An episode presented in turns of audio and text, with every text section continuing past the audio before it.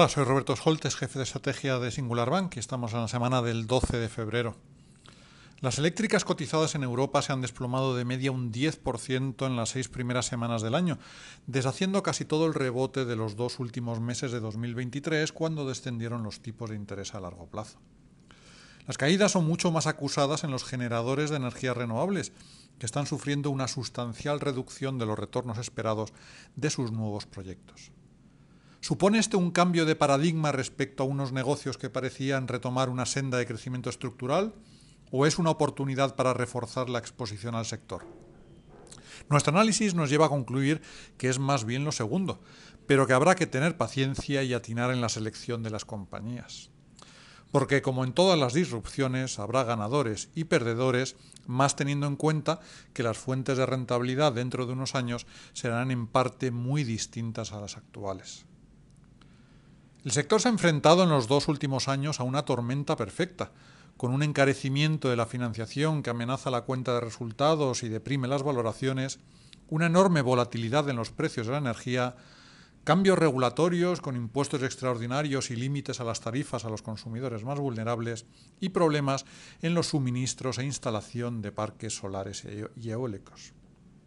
Las cotizaciones están siendo zarandeadas desde octubre por dos factores, los tipos y el precio de la electricidad, que en el momento se han contrarrestado, pero que ahora están operando ambos en sentido negativo. En noviembre y diciembre prevaleció el descenso de las curvas de tipos, pero ahora llevan una semana repuntando, en tanto que los futuros del megavatio hora no hacen más que caer. Después de un periodo de relativa estabilidad, en los últimos tres meses los contratos de suministro para dentro de un año se han hundido casi un 40% en el norte de Europa y algo menos en el sur. Está cayendo el coste del gas natural una vez que los depósitos están casi llenos y también el de los derechos de emisión de CO2. Y el resultado es una rebaja generalizada de las previsiones de ingresos, con los analistas anticipando que todo el crecimiento de la producción con renovables y de las redes de distribución será anulado por el descenso del precio de la electricidad, provocando un estancamiento de los beneficios a largo plazo. Pero este panorama poco alentador tiene dos ventajas. Los riesgos adicionales a la baja parecen acotados y ya está descontado en las deprimidas cotizaciones actuales. El precio del gas natural, que es la fuente de generación marginal que marca el de la electricidad, tiene poco margen para caer mucho más por la fuerte demanda asiática, los mayores costes de transporte y la estabilidad del barril de petróleo. Y la recarga por las emisiones de CO2 se irá encareciendo conforme la Unión Europea recorte los derechos concedidos.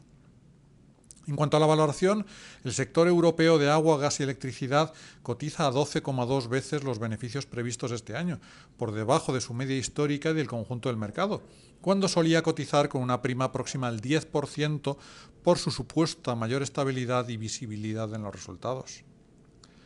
Además, la sensibilidad del sector a los tipos es relativamente baja, con un endeudamiento perfectamente sostenible, financiados a plazos largos y tipos fijos, y que no pone en riesgo la atractiva rentabilidad por dividendos del 5,5%. Así las cosas, reiteramos la recomendación de sobreponderar este sector, especialmente en Europa.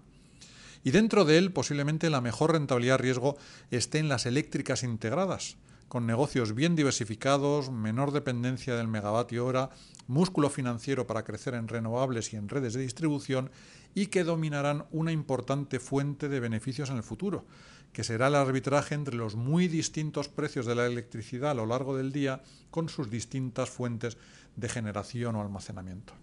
Muchas gracias.